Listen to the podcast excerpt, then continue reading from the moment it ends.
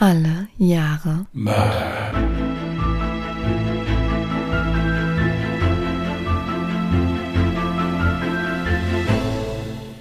Herzlich willkommen zu Alle Jahre Mörder, der True Crime Podcast mit Christian, hallo. Und Jasmin. Hi. hallo, ihr Lieben. Wir wünschen euch einen schönen Sonntag. Ja, wie, wie fängt man sowas jetzt am besten an, dass es einen vom Schlitten gehauen hat? Wie macht man das am besten? Und dass das sich nicht ganz so dramatisch anhört irgendwie. Das war doch jetzt die perfekte Einleitung. Ja. Ihr Lieben, wir haben eine kleine Änderung heute. Äh, Jasmin macht heute den Fall. Äh, mich hat es gestern vom, ja gut, vom Schlitten, es ist ja eigentlich Sommer. Nein, also ich äh, war gestern draußen unterwegs und ich denke, ich habe mir dabei so einen kleinen Sonnenstich geholt gehabt. Also gestern ging gar nichts.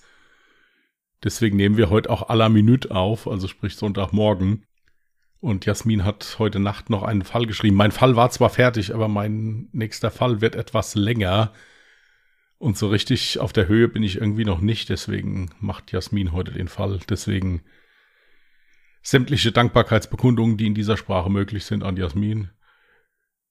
Absolut goldig, wirklich. Nein, das ist mein voller Ernst. Das ist wirklich mein voller Ernst. Das ist total lieb. Leider ist es so, dass ich zwischendurch immer mal wieder gesundheitlich so ein bisschen einknicke.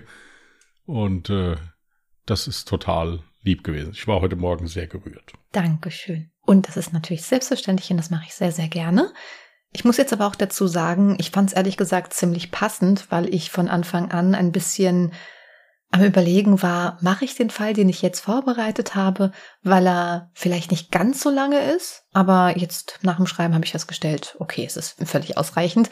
Und wie ich finde, ist es ein sehr spannender Fall. Ich hatte schon genug recherchiert, ähm, weshalb das Schreiben dann auch relativ zügig ging. Also mal gucken, wie gut ich den jetzt vortragen kann nach zwei Stunden und 54 Minuten Schlaf. Wenn es dich irgendwie tröstet, ich hatte auch nicht viel mehr. Hm. Bray war gestern im Wildpark. Da habe ich, da habe ich mir im Übrigen den Schlag auch geholt, denke ich mir. Und äh, der hat die Eindrücke, haben ihn übermannt. Also der war heute Nacht, glaube ich, immer noch auf der Jagd nach Bären und Hirschen oder sowas. Also irgendwie war es ein bisschen anstrengend. Gut, dann lehne ich mich zurück und lausche ergriffen. Es ist der 4. Mai 1957, kurz vor Mitternacht, als der 38-jährige Kenneth Barlow seinen Hausarzt anruft. Er klingt sehr aufgewühlt, als er versucht zu erklären, dass seine Frau Elizabeth vermutlich in der Badewanne eingeschlafen und ertrunken ist. Ich habe so schnell ich konnte das Wasser aus der Wanne gelassen und versucht, sie wiederzubeleben, aber sie atmet nicht mehr. Sie müssen kommen, schnell, stammelt er panisch in den Hörer und legt wieder auf. Es dauert keine zehn Minuten, bis der Hausarzt an dem Haus in Bradford eintrifft. Doch dieser kann nur noch den Tod von Elizabeth Barlow feststellen. Als er Kenneth fragt, was zuvor passiert ist, erklärt er ihm, meine Frau kam wie immer von ihrer Arbeit in der Wäscherei und erledigte dann noch ein paar Hausarbeiten. Da war noch alles gut. Gegen 17 Uhr hat sie noch einen Tee getrunken und meinte dann, dass es ihr nicht so gut gehen würde. Also ist sie schon früher ins Bett gegangen. Gegen 21.30 Uhr hörte ich dann, wie sie sich im Bett übergab. Sie war komplett verschwitzt und sah gar nicht gut aus. Ich wechselte dann das Bettlaken, da es voller Erbrochenem war, und sie zog sich einen frischen Pyjama an. Aber ihr war einfach zu heiß, also zog sie sich den Schlafanzug wieder aus und wollte sich eine Badewanne einlassen. Nachdem ich das Bett neu bezogen habe, legte ich mich kurz ab und muss wohl direkt eingeschlafen sein. Ich hörte aber noch, wie das Wasser in die Wanne lief. Gegen 23.20 Uhr bin ich dann wieder aufgewacht und habe mich total erschrocken, weil meine Frau nicht wie üblich neben mir lag. Ich rannte also ins Badezimmer und da lag sie, regungslos in der Wanne, ihr Kopf unter Wasser. Ich versuchte so schnell ich konnte zu reagieren und versuchte sie aus der Wanne zu ziehen, aber ich hatte einfach nicht genug Kraft. Also hob ich ihren Kopf hoch, zog den Stöpsel und ließ das Wasser aus der Wanne. Ich habe auch direkt versucht, sie wiederzubeleben. Ich bin selbst gelernter Krankenpfleger und weiß, wie sowas geht. Aber es war vergeblich. Sie kam einfach nicht mehr zu Bewusstsein. Ich bin dann sofort zu meinem Nachbarn gerannt und habe sie angerufen. Doch der Hausarzt hat irgendwie ein ungutes Gefühl. Er kann zwar keine Anzeichen von Gewaltanwendung feststellen, jedoch stimmt hier etwas nicht. Die Tote sah aus, als wäre sie völlig natürlich eingeschlafen. Normalerweise würde der Körper sofort instinktiv reagieren, wenn man in der Wanne einschläft und droht zu ertrinken. Dies war doch ein sehr ungewöhnlicher Tod. Also beschließt er, die Polizei hinzuzurufen. Diese ruft wiederum den Gerichtsmediziner Dr. Price hinzu, der als beratender Pathologe im nahegelegenen Beckett Hospital in Bransley tätig ist. Kurz nach zwei Uhr morgens trifft der Gerichtsmediziner in dem Haus ein. Und auch er vermutet, dass es sich nicht um einen natürlichen Tod handeln könnte. Zum einen ist der Tod durch Ertrinken in der Badewanne bei einer zuvor völlig gesunden 30-jährigen Frau sehr selten und zum anderen fällt ihm noch etwas auf, was zu Kenneth Aussage nicht passt. In der Armbeuge von Elizabeth befindet sich noch eine erhebliche Menge an Wasser. Dies macht Kenneths Aussage, er habe versucht, sie wiederzubeleben, schwer glaubhaft. Bei dem Versuch hätte das Wasser von ihrem Körper runterfließen müssen. Auch dem herbeigerufenen Kriminalbeamten fällt auf, dass die Trauer von Kenneth Barlow irgendwie unecht wirkt. Er sieht sich weiter um und bemerkt, dass im Badezimmer die üblichen Spuren eines warmen Bades fehlen. Weder sind die Wände beschlagen, noch sind auf dem Fußboden vor der Wanne Wasserspritzer. Außerdem hätte bei einem Wiederbelebungsversuch eine große Menge Wasser vor der Wanne sein müssen. Ebenso scheint der Schlafanzug von Kenneth trocken zu sein. Auch das passt nicht zu seiner Aussage. Er erinnert sich nun auch noch daran, warum ihm der Name Barlow so bekannt vorkommt. Vor circa einem Jahr hatte der Tod von Barlows erster Frau die Polizei beschäftigt. Ein anonymer Anrufer behauptete damals, es sei bei ihrem Tod nicht mit rechten Dingen zugegangen. Die Beerdigung musste sogar verschoben werden, um eine Leichenschau zu ermöglichen. Jedoch ergab die Untersuchung lediglich Tod aus natürlichen Ursachen. Und jetzt liegt auch noch seine zweite Frau tot in der Badewanne und wieder sind die Todesumstände sehr mysteriös. Die Kriminalbeamten durchsuchen nun das Haus und finden zwei mit Erbrochenem befleckte Kissenbezüge im Waschbecken des Badezimmers, einen schweißgetränkten Schlafanzug im Schlafzimmer und ein paar benutzte Spritzen in der Küche. Wegen letzterem durchsuchen sie das Haus akribisch nach Fläschchen mit injizierbaren Medikamenten, finden aber keine. Dr. Price beginnt noch am selben Morgen mit der Obduktion in der örtlichen Leichenhalle. Er stellt fest, dass ihre Pupillen unnatürlich geweitet sind und dass sich in ihrer Nase, ihrem Mund und ihrem Rachen blutiger Schaum befindet. Proben ihrer Lunge sind bei der Untersuchung unter dem Mikroskop voluminös, verstopft und feucht. Sie weisen auch Flüssigkeitsansammlungen und kleine Blutungen auf, was die ursprüngliche Diagnose Tod durch Ertrinken bestätigt. Was ihn aber am meisten verblüfft, ist der friedliche Anblick der Toten. Während ein ertrinkender Mensch normalerweise um sich stößt, wenn plötzlich Wasser seine Lunge füllt, war Elizabeth Barlow offenbar ohne jegliche Reaktion ins Wasser gesunken und dort ertrunken. Das lässt den Schluss folgern, dass Elizabeth bewusstlos gewesen sein muss, als sie ertrank weil zum einen die Obduktion darauf hindeutet und es zum anderen zur Routine gehört, nimmt er Blut aus verschiedenen Körperstellen sowie etwas Urin aus der Blase, um es an das Giftlabor zu schicken, für den Fall, dass sie vergiftet worden war. Neben den Anomalien stellt er außerdem fest, dass Elizabeth in der achten Woche schwanger gewesen war. Die Proben werden von Dr. Alan Curry untersucht. Doch dieser findet in keiner der von ihm untersuchten Proben eines der üblichen Gifte oder abtreibungsauslösende Substanzen. Dennoch sind Dr. Price und die Kriminalbeamten nach wie vor davon überzeugt, dass Elizabeth vor dem Ertrinken bewusstlos gemacht worden war. Die Umstände ihres Todes weisen auf eine Hypoglykämie hin, einen zu niedrigen Blutzuckerwert. Aber nichts deutet auf eine organische Ursache dieser Krankheit. Dr. Price kommt dann der Gedanke, dass sie vermutlich Insulin gespritzt worden war. Dies würde ihr übermäßiges Schwitzen und ihre erweiterten Pupillen vor dem Tod erklären. Vier Tage später beschließt Dr. Price aus Verzweiflung, Elizabeths Leiche noch einmal gründlicher und bei hellem Tageslicht zu untersuchen. Und tatsächlich kann er mit Hilfe eines Vergrößerungsglases zwei subkutane Injektionsstellen in jeder Gesäßhälfte feststellen.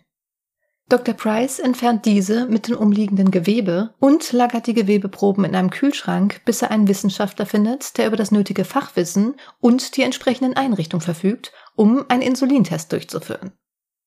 Die verfügbaren Methoden sind zu dieser Zeit zwar nur grob und können nur von einer Handvoll Speziallabors durchgeführt werden, aber ein Versuch ist es wert. Gleichzeitig werden Angehörige, Nachbarn und Freunde befragt. Doch viel erfahren die Ermittler nicht. Kenneth hatte Elizabeth elf Monate zuvor geheiratet und lebte allem Anschein nach glücklich mit ihr und seinem zehnjährigen Sohn von seiner ersten Frau zusammen. Am 5. Juli, zwei Monate nach Elizabeths Tod, berichtet Dr. Gerd, dass er aus drei verschiedenen Proben von Elizabeths Gesäß insgesamt 84 Einheiten Insulin gewinnen konnte. Also genug, um zwei insulinabhängige Diabetiker einen ganzen Tag lang zu versorgen. Doch Elizabeth hatte weder Diabetes noch war ihr Insulin verschrieben worden. Es muss ja also verabreicht worden sein. Die Lage der Einstichstellen weist außerdem darauf hin, dass sie es nicht selbst gewesen sein kann. Das Ergebnis wird außerdem davon untermauert, dass es eine ungleichmäßige Verteilung von Insulin in den Gewebeproben gab. Das deutet darauf hin, dass sein Vorhandensein nicht das Ergebnis einer endogenen Sekretion ist. Exogenes Insulin, das heißt Insulin, das nicht vom Körper produziert, sondern ihm zugeführt wird, wird nun zu einer eindeutigen Möglichkeit. Am 26. Juli 1957 befragen die Kriminalbeamten Kenneth Barlow erneut und sagen ihm, dass sie neue Beweise gegen ihn in der Hand hätten. Was sie genau herausgefunden haben, verraten sie ihm allerdings nicht. Sie versichern ihm aber, dass es nun an der Zeit für ein Geständnis wäre. Daraufhin knickt Kenneth ein und gibt zu, seiner Frau Ergometrin gespritzt zu haben. Ein Medikament, das zur Einleitung und Steuerung der Wehen verwendet wird und auch einen Schwangerschaftsabbruch herbeiführen kann. Doch dies habe er auf ihren eigenen Wunsch gemacht. Sie fürchtete sich vor der Schwangerschaft und habe ihn angefleht, sie davor zu bewahren. Daraufhin habe er im Krankenhaus sechs Ampullen Ergometrin entwendet und das Präparat seiner Frau verabreicht. Die letzte Ampulle will er ihr kurz vor ihrem Tode gespritzt haben. Was Kenneth jedoch nicht weiß, ist, dass diese Möglichkeit bereits bei der toxikologischen Untersuchung von Dr. Curry an Elizabeths Leiche unmittelbar nach ihrem Tod in Betracht gezogen und ausgeschlossen worden war. Außerdem erklärt Ergometrin nicht die in diesem Fall festgestellten Symptome. Die Ermittler finden außerdem heraus, dass Kenneth über einen Zeitraum von zwei Jahren gegenüber Arbeitskollegen damit geprahlt hat, dass es einfach sei, jemanden mit Insulin zu töten, da es nach dem Tod im Körper nicht mehr nachweisbar sei. Zitat Mit Insulin lässt sich der ideale Mord verüben. Das Insulin verschwindet im Blutkreislauf. All diese Beweise reichen für eine Anklage. Im Dezember 1957 startet dann der Prozess in Leeds. Vor Gericht bestreitet Kenneth Barlow vehement den Vorwurf des Mordes, kann aber das in Elizabeths Leiche gefundene Insulin auch nicht erklären. Er sagt, dass er vermutet, dass sie sich das Insulin selbst verabreicht haben muss. Anders könne er es sich nicht erklären. Das Fehlen von Insulinfläschchen und von Insulin in den beiden gefundenen Spritzen sowie die Unwahrscheinlichkeit einer Selbstverabreichung an den Stellen, an denen das Insulin injiziert wurde, sprechen jedoch alle gegen diese Möglichkeit. Auch der Einwand der Verteidigung, Elizabeth habe das Insulin vielleicht sterbend noch selbst in ihrem Körper erzeugt, können die Ärzte mit dem Hinweis darauf entkräften, dass dann das Hormon gleichmäßig im Körper verteilt hätte sein müssen. Die Analyse dagegen habe ergeben, dass die einzelnen Gewebeproben einen verschieden hohen Insulingehalt aufwiesen. Die Geschworenen befinden Kenneth Barlow nach eineinhalbstündiger Beratung einstimmig für schuldig. Sie sind eines kalten, grausamen, wohlberechnenden Mordes für schuldig befunden worden, sagt Richter Diplock bei seiner Urteilsverkündung am 13. Dezember 1957. Kenneth Barlow wird zu lebenslanger Haft verurteilt. Den Ärzten dankt er mit den Worten man muss jenen, die für die wissenschaftliche Forschung verantwortlich sind, welche zur Aufdeckung dieses Verbrechens führte, für das Geschick und die Geduld, die sie in ihrer Arbeit gewidmet haben, sehr, sehr gratulieren. Das Motiv für seine Tat wird nie aufgeklärt. Bekannte und Nachbarn berichten vom glücklichen Familienleben, das Täter und Opfer miteinander führten. Es wird jedoch vermutet, dass er mit allen Mitteln verhindern wollte, dass er ein Kind von ihm bekommt und darum kurzerhand das Ergometrin mit Insulin austauschte, sodass seine Frau bei Verabreichung kein Verdacht schöpfen konnte. 1984 wird Kenneth Barlow nach 26 Jahren Haft aus dem Gefängnis entlassen. Auch nach seiner Freilassung beteuert er weiterhin seine Unschuld. Obwohl Elizabeth Barlow üblicherweise als der erste Fall von Mord durch Insulin bezeichnet wird, der zu einer Verurteilung führte, starb sie in Wirklichkeit nicht an einer Überdosis Insulin.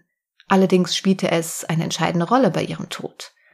Die ihr injizierte Menge reichte aus, um sie bewusstlos zu machen. Ob sie gestorben wäre oder nicht, wenn Kenneth lange genug gewartet hätte, wird man nie erfahren. Wahrscheinlich hatte er damit gerechnet, dass sie schneller sterben würde, als sie es tat, und entschied deshalb, sie stattdessen zu ertränken.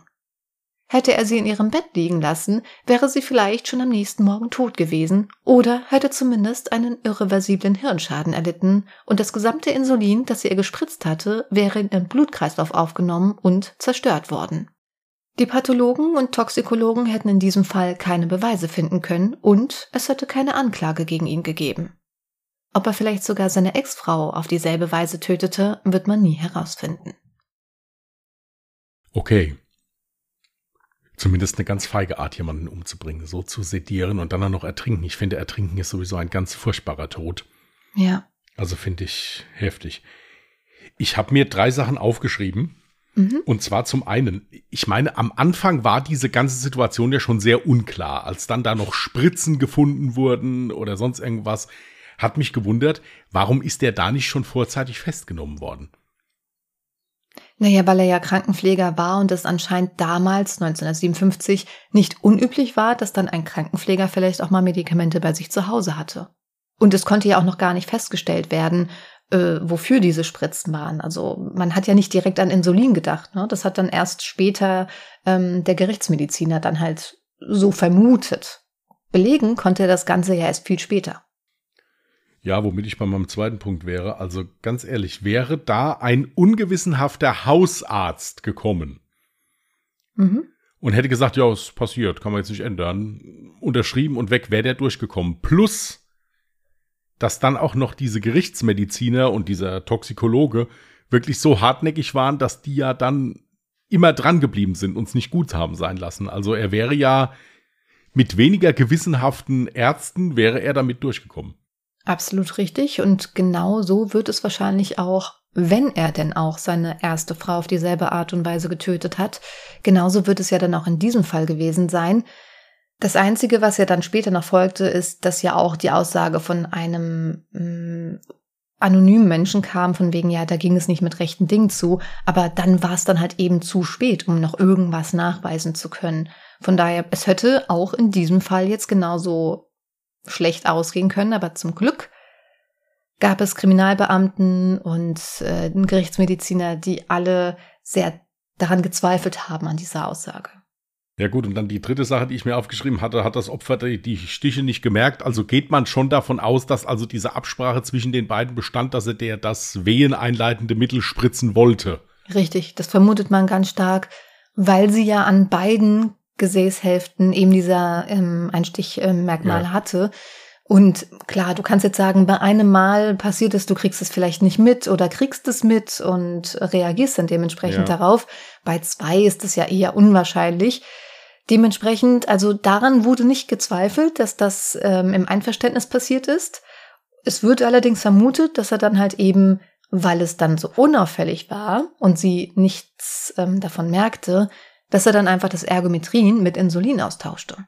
Und er hat auch nicht im Prozess versucht, irgendwie zu sagen, ja, Entschuldigung, das war eine Verwechslung, das war nicht gewollt oder irgendwie sowas. Das hat er auf die Schiene ist er nicht, äh, hat er nicht versucht. Äh, nee, nee, also er hat wirklich bis zum letzten Tag, äh, auch nach seiner Freilassung, er hat immer beteuert, er sei unschuldig. Also so sehr, dass sogar ich im Nachhinein so ein bisschen darüber ähm, nachgedacht habe, kann denn etwas dran sein? Könnte er denn tatsächlich unschuldig sein? Beispielsweise wurde Insulin, das gab es zu dem Zeitpunkt erst seit 35 Jahren, ja, und ähm, in diesem ganzen Zeitraum wurde Insulin schon häufig für einen Selbstmord verwendet. Und es kann eventuell ja auch möglich sein, dass sie sich das selbst injiziert hat, weil sie selber total überfordert mit der Situation war, halt mit 30, schwanger, keine Ahnung, anscheinend wollten ja beide das Kind nicht. Dagegen sprechen würde allerdings, warum dann im gesamten Haus das Insulin nicht gefunden werden konnte. Also weder Insulin noch ähm, in der Spritze dann die Reste. Es gab ja auch das Argument, dass die Einstichstelle oder Einstichstellen an einem Ort des Gesäßes waren, wo es unmöglich ist, dass es sich selbst verabreicht hat. Jetzt bin ich aber mal ehrlich, Ich meine, also ich habe jetzt auch mal geguckt nach der Frau. Das war jetzt keine korpulente Frau, ähm, sieht völlig normal aus. Und dann denke ich mir, man ist doch eigentlich gelenkig genug. Wenn ich mir jetzt vorstellen würde, ich würde mir selber eine Spritze äh, in meinen Po geben, ich würde ja überall eigentlich an meinem Körper rankommen. Deswegen frage ich mich schon die ganze Zeit, warum hat man das ausgeschlossen, dass es selbst injiziert wurde? Was, was mich jetzt halt wundert, ist die Stelle. Also diese Stellen am Po, die du jetzt genannt hast, die werden klassisch dafür genommen, um in den Muskel zu spritzen. Also intramuskulär. Mhm. Äh, und eine Insulinspritze geht ja nur unter die Haut. Das ist ja eine mini kleine Nadel, Richtig. ist das ja, die einfach nur so oben ins Oberhautfettgewebe gespritzt wird. Deswegen dachte ich mir, wenn der vielleicht wirklich, blöd gesagt, wobei dieses Venen, äh, Wehen einleitende Mittel wird über die Vene gegeben normalerweise. Also es wird auch nicht intramuskulär gespritzt. Ah, echt? Ja, also Weh, also Sachen, die Wehen einleiten, werden über die Vene in der Regel gegeben. Natürlich, man kann auch Medikamente intramuskulär spritzen. Sie wirken dann halt langsamer weil der ja. Körper sich das ja langsam aus dem Muskel rausholt. Noch langsamer wirken sie dann, wenn man sie ins Fettgewebe spritzt. Da mhm. ist das dann ganz portioniert. Deswegen wird das Insulin ja so gegeben, dass der Blutzuckerspiegel nicht sofort runtergedroschen wird, sondern ganz langsam runtergeht und der Körper sich das Insulin aus dem Fettgewebe holen kann dann. Mhm. Deswegen hatte ich am Anfang gedacht, okay, vielleicht hat er das wirklich verwechselt und wollte dann intramuskulär spritzen, aber das hätte der Gerichtsmediziner auch gemerkt, wenn also die Spritze bis in den Muskel gegangen wäre, das hätte man gesehen. Also da hätte man dann die Einstichstellen noch besser verfolgen können. Plus, das Insulin hätte dann natürlich schneller gewirkt, weil der Muskel ja deutlich besser durchblutet ist, wäre viel schneller im Blutkreislauf gewesen. Mhm. Deswegen hat mich halt gewundert, dass der jetzt vor Gericht nicht hingegangen ist und gesagt hat, hier, Entschuldigung, dat, ich habe das verwechselt, ich wollte das spritzen und äh, weil dann wäre es, sagen wir es mal so, dann wäre es, denke ich mir, vor Gericht ein bisschen anders ausgegangen. Ja, dann wären wir im Bereich von der fahrlässigen Tötung gewesen oder sowas. Keine Ahnung, was halt mal wirklich interessant wäre zu wissen, wäre halt gewesen, warum er das gemacht hat. Ja, wenn er es gemacht hat. Ja, das ist ja genau das Ding. Er hat es ja bis zum letzten Tag ähm, geleugnet. Ja, ähm, der Anwalt gab unter anderem auch vor Gericht an, dass das Bad, das sie genommen hatte, dafür verantwortlich gewesen sein könnte, dass sich das Insulin im Körper dann nicht gleichmäßig verteilte, sondern eben nur eine Gewebeproben am Gesäß so verstärkt waren. Ist das eine Möglichkeit? Ich meine, du kommst ja aus dem medizinischen Bereich. Ähm, kannst du da sagen, ob da jetzt ein Bad irgendwie Einfluss auf die Wirkung von Insulin hat? Also da würde ich mich jetzt auf keine verbindliche Aussage einlassen. Ich meine, es ist, es ist so, wenn du ein Bad hast, was also jetzt, sagen wir mal, das, das war eiskaltes Wasser, wo die jetzt reingelegt wurde oder sowas, dann ist natürlich so, dass der Blutkreislauf dadurch langsamer wird. Mhm. Und generell ist es ja so, wenn du äh, Insulin in zu großen Mengen spritzt, ist ja so, dass die Körperfunktionen langsam zur Neige gehen. Also sprich, der, der Puls geht runter, Blutdruck geht runter, Zucker geht runter kann ich mir so nicht erklären. Und ich muss halt dazu sagen, ich meine, was, was, was waren das? 80 Einheiten oder sowas hat er, hat er rausholen können. Und da war die Frau schon bald zwei Tage tot. Also würde ich jetzt mal grob davon ausgehen, dass der, der locker 200 Einheiten gespritzt hat. Nee, also das kann, kann man so nicht erklären. Also erstens mal, ein Diabetiker würde nie diese Menge an Insulin gespritzt bekommen. Also da gibt's Obergrenzen. Ja, es sei denn halt, der ist wirklich in einem akuten diabetischen Schock, aber auch dann gibst du keine 100 Einheiten Altinsulin. Ja, also das, das ist viel zu viel. Also das würde ich jetzt, würde ich jetzt mal so, ohne dass ich Arzt bin oder Pathologe, meine persönliche Meinung einfach nur, da würde ich sagen, daran kann das nicht liegen. Weiß man, ob der Mann noch lebt, was aus dem geworden ist? Oder, äh Na, ich meine, 1957 war schon 38. Dann nee, rechne nicht. jetzt nochmal 60 Jahre circa Pi mal Daumen drauf. Nein, ich denke, er, ich denke, er wird schon. Unwahrscheinlich. Wird schon, das Problem ist, ja, das Problem ist bei diesem Fall, ähm, dass es jetzt auch nicht allzu viele ähm, Quellen gibt. Also es gibt viele Quellen, allerdings beinhalten diese Quellen eben exakt dieselben Details. Also es ist jetzt nicht so, dass von seinem früheren Leben oder seinem späteren Leben großartig viel bekannt ist. Vielleicht hat er ja auch danach sogar seinen Namen gewechselt, weiß man nicht. Ähm, ja, also das ist zumindest alles, was bekannt war. Gibt ja immer mal wieder so Fälle, wo hier so auf so Art und Weise das probiert worden ist. Ich erinnere mich an einen Fall, wo jemand dem Ehemann ein starkes Beruhigungsmittel ins Getränk getan hat und der dann hinterher an einem Autounfall verstorben ist und das dann halt mhm. halt auch da irgendwie vertuscht werden sollte oder so damit, dass der sich halt da selbst umbringen wollte. Ja. Und so, nee. Ist auf jeden Fall, ist auf, ist auf jeden Fall eine feige Art. Aber es, es sind sehr viele Fragezeichen dahinter. Ich muss sagen, also, da, dass das Gericht das ohne erkennbares Motiv im Prinzip das dann doch lebenslang verurteilt, ich weiß nicht, ob sie damit heutzutage durchkommen würden. Richtig, richtig, weil einfach zu viele Beweise gefehlt haben, ja. Also auch bei das Insulin wurde ja nirgendwo gefunden. Interessant ist es übrigens auch der Gedankengang, wenn sie wirklich kein Bad genommen hätte, und da ist jetzt natürlich dann auch die Frage, hat sie selber entschlossen, das Bad zu nehmen, weil es ihr so schlecht ging, oder hat er dafür gesorgt und sie dann ertränkt. Er musste ja dafür keine großartige Gewalt anwenden, weil sie war ja schon quasi benebelt, ja, und konnte sich kaum noch wehren. Hm, vielleicht war es auch gar nicht seine Absicht, dass sie ein Bad nimmt und ertrinkt, sondern hatte ursprünglich geplant, sie halt dann einfach liegen zu lassen, weil dann hätte es tatsächlich keinerlei Beweise gegeben. Ja, das Insulin wäre ja dann vom Körper aufgenommen worden, ähm, es wäre verarbeitet worden, man hätte es einfach nicht mehr nachweisen können. Also vielleicht hätte man dann auch gar nicht die Injektionsstellen gefunden, weil man die gar nicht vermutet hätte. Also generell hätte das Gesamtbild am Tatort hätte ja auch ganz anders ausgesehen, wenn sie jetzt im Bett gelegen hätte. Dann hätte man gesagt, okay, wahrscheinlich irgendeine Grippe, irgendwas im Körper hat versagt. Es ist ein natürlicher Tod, genauso wie bei seiner Ex-Frau. Vielleicht war es auch gar nicht geplant, dass sie sich ein Bad nimmt. Und es ist halt sehr unglücklich für ihn ausgegangen. Ja, ist auch möglich. Oder er wollte es halt so aussehen lassen, dass sie halt in der Badewanne eingeschlafen ist dann oder sowas und dann halt dabei ertrunken ist. Wobei das ja Quatsch ist. Wenn du einschläfst und wirst wach und merkst, du kriegst keine Luft mehr, wird der Körper automatisch wach. Ja, mhm. es sei denn halt, du bist in irgendeiner Form sediert. Dann halt eben nicht. Das ist aber übrigens auch sehr interessant zu wissen, weil ich glaube, äh, jeder hatte mal so die Befürchtung, wenn er sich im Winter ein schön warmes Bad gönnt und vielleicht dann noch ein bisschen müde ist, dass man versehentlich einschläft bei der Entspannung. Da hat doch jeder bestimmt mal den Gedankengang gehabt, oh je, wenn ich jetzt einschlafe, könnte ich ertrinken. Aber das ist im Prinzip nicht möglich.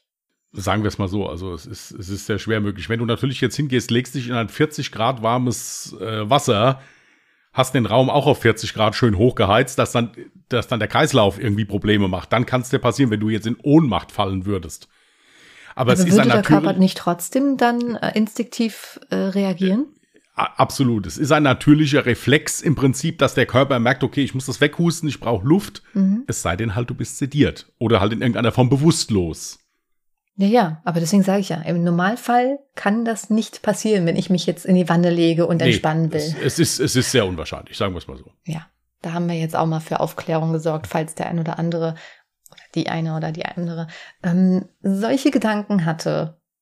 Ich habe übrigens auch für dich schon zwei Bilder in die Dropbox gelegt. Äh, unsere Zuhörer und Zuhörerinnen können diese Bilder jetzt selbstverständlich auf Instagram unter Mörder mit OE geschrieben anschauen und auf Twitter unter Morde.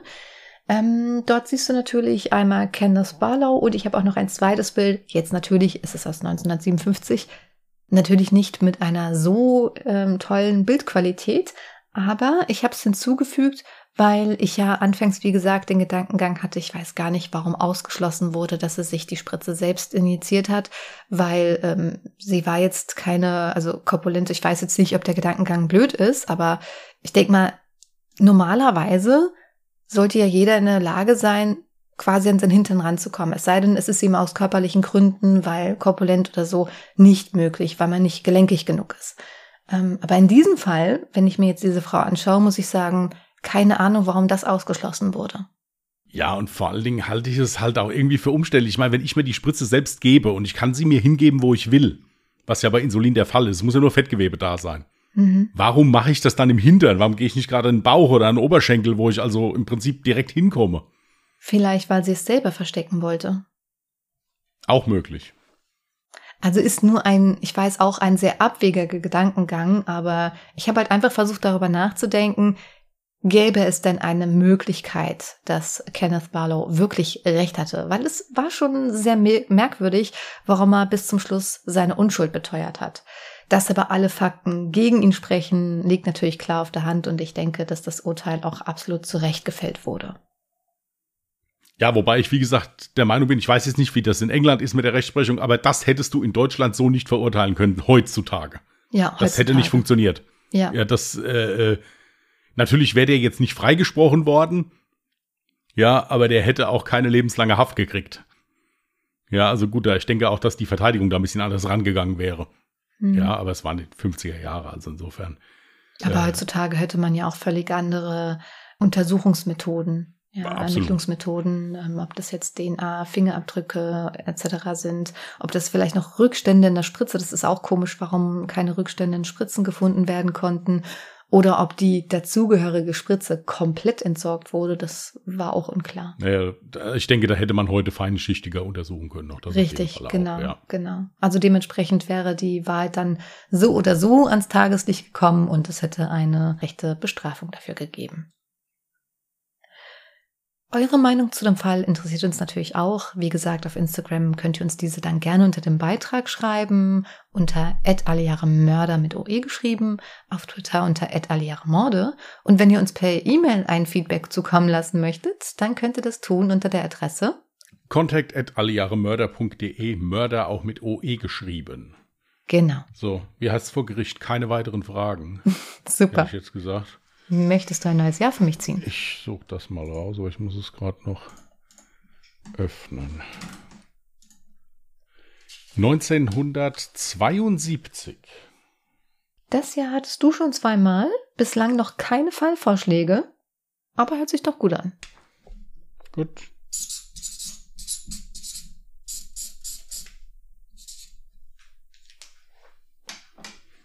Okay. Also, wenn ihr noch Fallvorschläge für das Jahr 1972 habt, könnt ihr diese gerne jederzeit einreichen. Unsere ganzen Adressen findet ihr selbstverständlich nochmal in den Show Notes. Ansonsten könnt ihr uns generell auch gerne Fallvorschläge einreichen. Am besten immer das dazugehörige Jahr dazu schreiben, denn wir haben hier eine fein säuberlich vorbereitete Tabelle, wo wir dann eben alles eintragen. Gut, ihr Lieben. Dann würden wir es für heute dabei belassen. Nochmal vielen, vielen Dank an Jasmin. Sehr gerne.